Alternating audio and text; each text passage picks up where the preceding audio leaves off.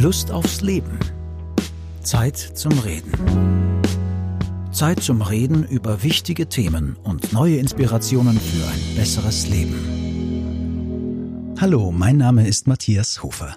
Ich darf Sie recht herzlich begrüßen zu unserer ersten Podcast-Folge mit Christine Pelzel-Scheruger, Chefredakteurin von Lust aufs Leben, Österreichs Magazin für achtsamen Lifestyle.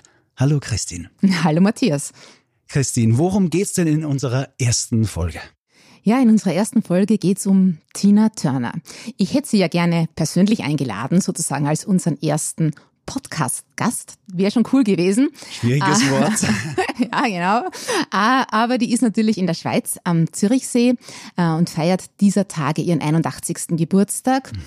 Das alles ist noch nicht Grund genug, jetzt über sie zu sprechen, äh, aber sie ist auch am Cover unserer aktuellen Ausgabe von Lust aufs Leben. Ja, und dadurch sprechen wir heute über sie. Jetzt wird sich vielleicht die ein oder andere Hörerin oder Hörer fragen, was macht ein Popstar wie Tina Turner am Cover von Lust aufs Leben? Ja, genau. Wäre eh ein Coverthema für das Rolling Stone Magazin, da gebe ich dir recht. Äh, es hat eigentlich zwei Gründe. Der eine ist, wie so vieles in unserem Magazin, ein ganz persönlicher Grund.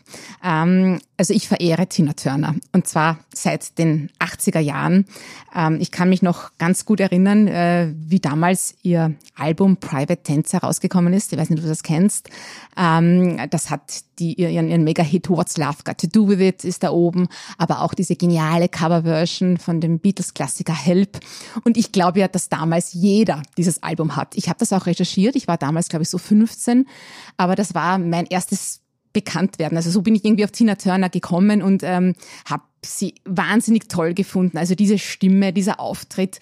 Und ich glaube, dass damals jeder, der einen Plattenspieler hatte, dieses Album auch hatte. Ich höre das übrigens immer noch, das Album. Ich habe es auch zu Hause stehen. Ich finde es immer noch mega cool.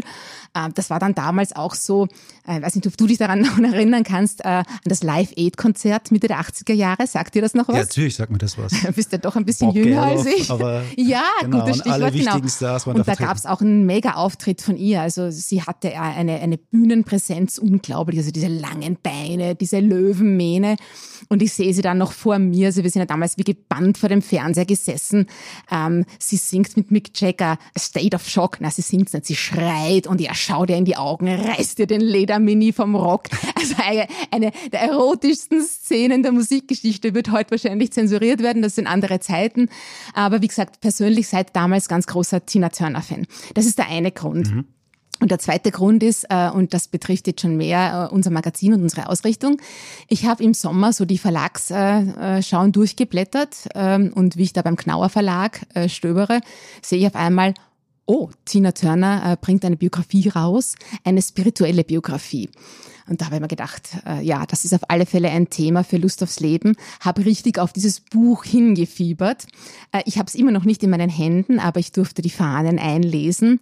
Äh, und es ist ein sehr, sehr bewegendes Buch, weil sie darin eben auch äh, ihren Weg beschreibt, äh, wie sie äh, zum Buddhismus gekommen ist und wie ihr dieser Glaube auch geholfen hat, ähm, äh, Krisenzeiten zu überwinden. Ja, sie hatte ja nicht nur Höhen. Man kennt sie natürlich als den strahlenden Popstar mit über 200 Millionen verkauften Alben. Mhm. Aber ihr, ihr Leben war auch von sehr, sehr vielen Tiefen geprägt. Ähm, und ähm, sie hat sich da eben mit Hilfe des Buddhismus immer wieder rausgezogen. Und das fand ich sehr beeindruckend. Und ähm, das wollen wir eben unseren Lesern äh, auch vermitteln. Also, mhm. dass es sozusagen immer irgendwie einen Weg hinaufgeht. Mhm, sehr spannend. Mhm. Und glaubst du denn, dass es Zufall ist, dass Tina Turners Biografie gerade jetzt erschienen ist, inmitten der größten Pandemie? des 21. Jahrhunderts? Nein, ganz sicher nicht. Ähm, sie sagt das auch selbst äh, in ihrer Biografie.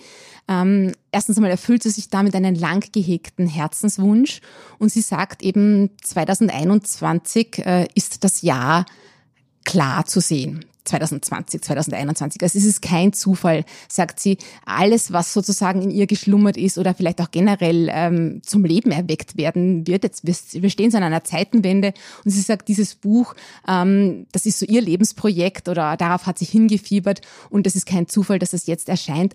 Auch deshalb, weil sie damit vielen Menschen Trost spenden möchte. Äh, sie weiß ja oder wir wissen ja alle, ein schweres äh, Jahr für viele Menschen, Arbeitsplatz verloren, äh, äh, vielleicht Verluste zu bedauern. Und ähm, sie sagt eben, äh, dass das Buch ähm, auch dazu da ist, dass man sagt, aus jeder Krise kann ich etwas machen. Das ist oft genau diese Krisen, diese Widrigkeiten, sie nennt das Widrigkeiten in ihrem Leben, waren auch immer ihre größten Lehrmeister. Und ähm, ich schaue jetzt gerade, ich habe mir da nämlich ein schönes ähm, Zitat aufgeschrieben. Mhm. Genau, sie sagt, Niemand kommt durchs Leben, ohne Widrigkeiten zu begegnen. Doch gerade die größten Widrigkeiten sind meist unsere größten Lehrmeister. Und jetzt weiß man auch von Tina Turner ihr eigenes Leben, eben auch viele Krisen. Also gerade in letzter Zeit ist es ihr auch ja, gesundheitlich ähm, nicht gut gegangen. Also äh, sie hatte Darmkrebs, äh, sie hat eine Nierentransplantation gehabt. Sie hat wirklich auch gesundheitlich Schweres durchgemacht. Jetzt ganz abgesehen von ihrem verrückten Leben, ja.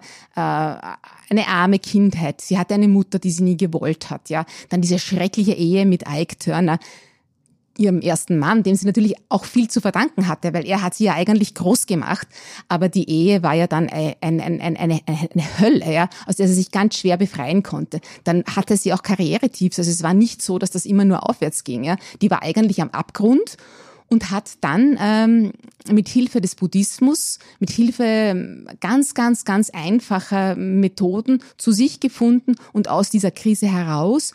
Und ähm, sie sagt eben, äh, dass das viele Menschen spüren, dass es gerade schwer ist, ja, und diesen Menschen möchte sie auch Trost spenden. Ähm, vielleicht auch wer sich gerade sehr einsam fühlt oder isoliert, einfach nicht aufgeben, auch aus Tiefs sozusagen kommt man wieder hoch, weil letztlich zählt immer die Einstellung und die Art und Weise, wie wir auf unsere Herausforderungen reagieren. Mhm. Also ein sehr bemerkenswertes Buch, ja. auf das wir uns sehr freuen. Wenn genau. Sie, liebe Hörerinnen und liebe Hörer, mehr über Tina Turner und ihren Weg zum Glück erfahren wollen, darf ich an dieser Stelle auf unser Gewinnspiel aufmerksam machen. Wir verlosen drei Exemplare der Tina Turner Biografie Happiness, mein spiritueller Weg, erschienen beim Verlag Knauer Balance. Anmelden zum Gewinnspiel kann man sich auf unserer Website www.lustaufsleben.at und ich werde den direkten Link zum Gewinnspiel auch noch in die Show Notes zu diesem Podcast reinpacken. Christin, jetzt aber nochmal zurück zum Thema. Was genau findest denn du so bemerkenswert an diesem Buch von Tina Turner? Ja, das Tolle ist, dass es eben einerseits diese Biografie ist, wo man nochmal Einblick in ihre, in ihr Leben, in ihre Geschichte äh, bekommt. Die Eckdaten sind ja bekannt. Ähm, Gab es ja auch das Musical äh, äh, Simply the Best, wo man viel von ihrer Geschichte erfährt. Aber dass es eben verwoben ist auch mit ihrer spirituellen Entwicklung, wie sie eben zum Buddhismus gekommen ist, dass zuerst immer eine innere Entwicklung da war, der dann die äußere gefolgt ist. Ähm, Im Buddhismus geht man ja davon aus, so quasi, dass in jedem Menschen so eine Art ähm, Goldklumpen, ein, ein strahlendes Ich schlummert, das aber oft verdeckt ist oder man muss sich das vorstellen, wie wenn der verstaubt wäre mit vielen, vielen Schichten. Und mit Hilfe des Glaubens, mit Hilfe des Buddhismus können wir diese, diese Staubschichten so quasi von uns wegmachen und unser strahlendes eigentliches Ich, so wie eigentlich wir von Natur aus gedacht sind, dann zum Vorschein bringen. Und das ist ja oft so, man kennt ja Leute, wo man sich denkt, oh, denen fällt alles in den Schoß, die haben super Erfolge, die sind so toll. Und meistens in den ganz, ganz oder in ganz, ganz vielen Fällen steckt da ein langer Weg dahinter. Und bei Tina Turner war das eben auch so. Die war nicht auf einmal die strahlende äh, äh Solo-Erfolgskünstlerin, sondern da dies, dies, dies, diesem Erfolg ging ein ganz, ganz langer äh, innerer Prozess voraus, ja, der ganz klein begonnen hat. Nämlich einfach damit, dass sie begonnen hat, fünf Minuten am Tag zu meditieren. Also etwas, was jeder kann. Und ähm, sie hat auch, sie schreibt auch, dass sie mehr oder weniger zufällig äh, zum Buddhismus gekommen ist. Das war nicht so, dass sie sich jetzt immer schon gedacht hat, ja, ich mache das, damit es mir besser geht, sondern äh, ich glaube, sie hat da einfach mal ein Gespräch mit einem Tontechniker gehabt, wie sie ihr nicht gut gegangen ist, Anfang der 70er Jahre, auch ein Karrieretief. Ähm, irrsinnige Schulden, äh, was mache ich jetzt? Und er, der hat dann irgendwie gesagt, kennst du eigentlich Buddhismus und, und, und hast du dir diese Lehren schon mal genauer angesehen? Dann hat ihr Sohn eines Tages so einen Gebetskranz mit nach Hause gebracht. Sie hat dann gesagt, das waren so viele kleine Indizen, die sie einfach nicht mehr ignorieren konnte, die irgendwie gezeigt haben, das ist ein Weg, mach doch das. Mhm. Genau. Und inwiefern äh, können auch du, ich und unsere ZuhörerInnen von Tina Turners Biografie profitieren? Ja, na gut, wir sind kein Popstar, aber Buddhismus ist einfach auch für, für alle da. Also ähm, ich glaube, diese Widrigkeiten, äh, die jetzt bei Tina Turner natürlich ganz arg war, wenn man vom Missbrauch in der Ehe ausgeht, von einem drogensüchtigen Mann, äh, dass man sich von so etwas äh, losstrampeln kann oder auch wenn wenn wenn halt wirklich, wenn man wirklich am Boden ist, ähm, wieder wieder Kraft äh, fassen kann. Das ist natürlich ein, ein sehr arges Beispiel. Aber ich denke mal, so kleine Widrigkeiten begegnen uns ja tagtäglich, ja. Und eine der Grundlehren des Buddhismus ist ja annehmen, das was ist. Das sagt sich jetzt äh, so einfach. Ähm, in Wahrheit ist es auch einfach und gleichzeitig so schwierig. Es heißt einfach nur, dass ich nicht im Widerstreit zur Wirklichkeit sein soll, ja. Ähm, weil in Wahrheit alles, was uns stresst, und sei es jetzt nur, dass ich sage, jetzt ist mir gerade die U-Bahn davon gefahren. Ah, warum? Dann nehme ich nicht an, dass ich sage, es ist einfach so. Äh, und ich tue mir in vielerlei Hinsicht einfach leichter, wenn ich sage, ja, das ist so, das kann ich nicht ändern. Und auch vielleicht ganz wichtig, die Schuld nicht immer so quasi bei den anderen suchen. Ja? Wir neigen ja dazu, ja, mein Partner ist an dem und dem schuld, deswegen geht's mir nicht gut und der Chef ist ein Trottel und das und das funktioniert nicht. Letztlich kann ich ja nichts im Außen ändern, wenn ich mich nicht ändere. Und ich denke mir, das zeigt Tina Turners Biografie sehr eindrucksvoll, dass sie wirklich sich in die, in die Mängel genommen hat, dass sie bei sich angesetzt hat. Und das hatte dann den Weg für so vieles geebnet, für den Erfolg und vor allem für inneres Glück und für viel Zufriedenheit. Also ich fand das sehr, sehr inspirierend und ich denke mal, dass das auch vielen anderen Lesern so gehen wird. Ja, äh, da bin ich schon sehr gespannt. Du als riesengroßer Musikfan. Ja. nicht nur von Tina Turner. Ja. Was denkst du, haben sich auch andere Musiker von ihrem Glauben leiten lassen oder inwiefern haben sich auch ja, andere Musiker ich habe das auch, lassen? ich habe das auch für unsere Geschichte im Magazin recherchiert und tatsächlich ist es so, dass ähm, der Glaube für viele Popmusiker eine große Rolle gespielt hat. Äh, wer mich persönlich kennt, weiß ja, ich bin wahnsinnig großer Beatles-Fan, also seit ja seit 40 Jahren fast, also seit meiner Kindheit. Und ähm, da fällt mir natürlich zunächst George Harrison ein, der sich ja auf lebenslange Sinnsuche begeben hat und äh, sehr früh schon, nämlich Mitte der 60er Jahre, als eigentlich noch voll die Beatlemania äh, am Grassieren war, hat er schon gesagt, na das kann jetzt nicht alles sein, dieser äußere Ruhm, da muss doch noch was anderes geben. Und er hat sich dann äh, Mitte der 60er Jahre schon äh, dem Hinduismus zugewandt. Also das ist ja sehr, sehr coole Bewegung auch gewesen, da wieder so Mitte, Ende der 60er Jahre ähm, sind sie dann alle nach Indien gegangen gegangen. Also die Beatles waren die ersten, aber da sind dann die Rolling Stones gefolgt und Donovan und diese ganze, ganzen Hippie-Sänger und haben in der transzendentalen Meditation äh, Erfüllung gesucht. Und äh, bei George Harrison war es ja auch so, er ist dann, hat sich der Hare Krishna-Bewegung äh, verschrieben. Jeder kennt ja seinen Hit, dieses My Sweet Lord wo das sehr schön rüberkommt und hatte eine ganz tiefe Verbundenheit. Also bis zu seinem Tod zu dieser Bewegung. Er war aber auch immer ein Verehrer Jesu Christi, wenn auch auf so ganz eigene Art und Weise. Also George Harrison auf jeden Fall. Äh, Leonard Cohen zum Beispiel nahm auch Anleihen im Buddhismus. Seine, seine Lieder, aber eben auch seine Gedichte, ja, sind voller religiöser Zitate. Ähm, Cat Stevens hatte ja dieses Erweckungserlebnis und ist daraufhin zum Islam konvertiert, hat sich ja auch selbst umbenannt. Das war so Mitte, Ende der 70er Jahre. Äh, er hieß nicht mehr Cat Stevens, sondern Yusuf Islam. Erst jetzt, jetzt hat er sich wieder so ein bisschen mit dem alten Ich auch ausgesöhnt.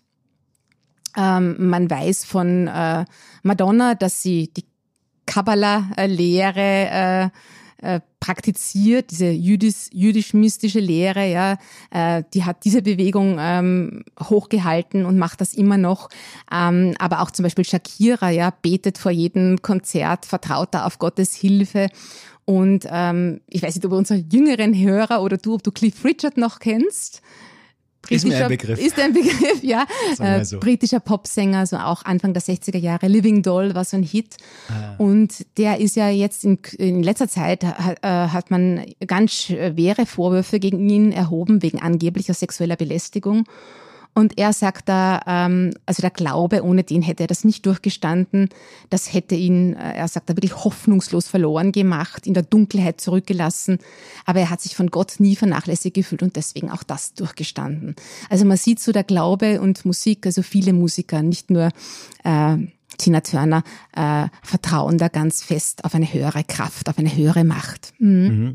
Jetzt kommen wir nochmal von den Popstars hin zum Persönlichen. Jetzt würde mhm. mich nämlich interessieren, mhm. Buddhismus im Alltag, äh, hast du denn Selbsterfahrungen damit gemacht? Ja, ähm, also ich denke mal, man glaubt immer Buddhismus, dafür muss man jetzt gleich in ein, in ein Kloster gehen oder Mönch werden.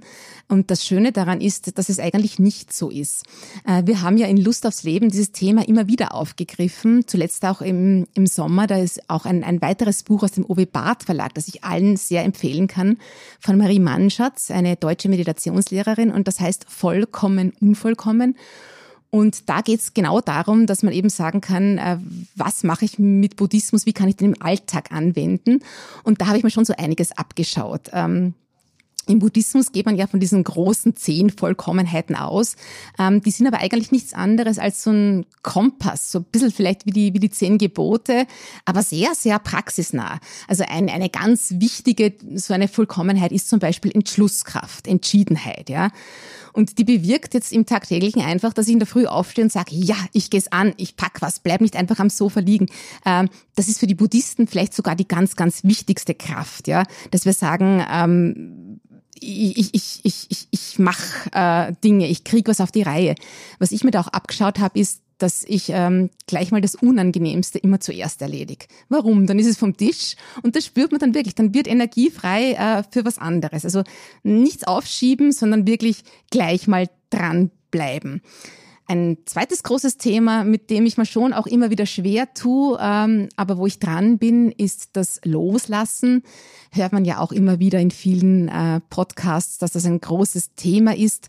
Jetzt fällt es mir persönlich leicht, äh, Dinge loszulassen. Also ich habe kein Problem, meinen Kleiderschrank auszumisten. Das mache ich auch regelmäßig. Ich tue mir schwerer bei Menschen. Ähm, da schaue ich aber auch in letzter Zeit mehr, wer tut mir wirklich gut, mit wem möchte ich viel Kontakt haben und wo ist es vielleicht manchmal auch wirklich an der Zeit, dass man sagt, ja, diese Beziehung hat sich überlebt, die möchte ich jetzt loslassen. Und äh, eine, eine, eine wirkliche Schwerstarbeit sozusagen ist ja das Loslassen von alten Denkmustern und Denkgewohnheiten. Äh, wir haben ja alle diese prägenden Glaubenssätze in uns, was wir nicht alles tun müssen oder wie wir sein müssen. Und damit schließt sich auch ein bisschen jetzt wieder der Kreis zu Tina Turner, ja, die äh, viele dieser alten Denkmuster loslassen musste, um ihr wahres Ich zum Vorschein zu bringen und sie sagt auch, dass das ein lebenslanger Prozess ist und dass das nie aufhört. Ähm, sie sagt auch, dass sie da noch nicht angekommen ist, sondern äh, Herausforderungen annimmt jeden Tag. Ja. Und dass er sich aber auch, das ist ja auch sein Denkmuster, dass man einfach sagt, äh, nein, so quasi, ich bin zu alt für dies und für das, ich tue mir das nicht mehr, nicht mehr an. Und ähm, das ist vielleicht auch jetzt bei mir. Ich meine, ich bin jetzt auch über 50 und ähm, äh, wo man vielleicht auch sagt, wie offen ist man noch für Neues? Gutes Beispiel der Tina Turner und äh, sie hat gesagt, sie hat sich vom Alter sozusagen nie einschränken lassen. Sie ist ja auch mit ihrer Solokarriere relativ spät gestartet und da haben ja auch alle gesagt, was, mit über 40 willst du Popstar werden? Man weiß ja da in den 80er Jahren, was wollte man? Man wollte junge, weiße Menschen, so Sexsymbole. Aber sie war einfach ich. Sie hat ihre Natur gelebt und war genau deshalb erfolgreich.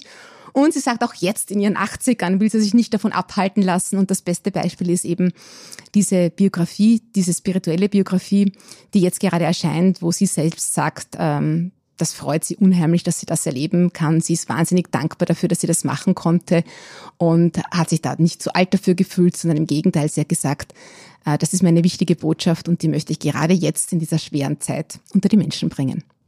Vielen lieben Dank, Christine, für diese Einblicke und vor allem, dass du uns Tina Turner wieder ins Gedächtnis gerufen hast mit ihrer Biografie.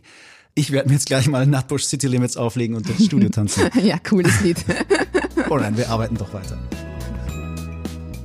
Hier noch ein Tipp. In der aktuellen Ausgabe von Lust aufs Leben finden Sie viele weitere spannende Beiträge, wie etwa Yoga-Routinen für morgens und abends, was das Entschlacken mit Selleriesaft wirklich bringt oder wie wir Familiengeheimnisse entschlüsseln können. Lust aufs Leben gibt es in Ihrer Trafik, in ausgewählten Supermärkten und natürlich im Abo.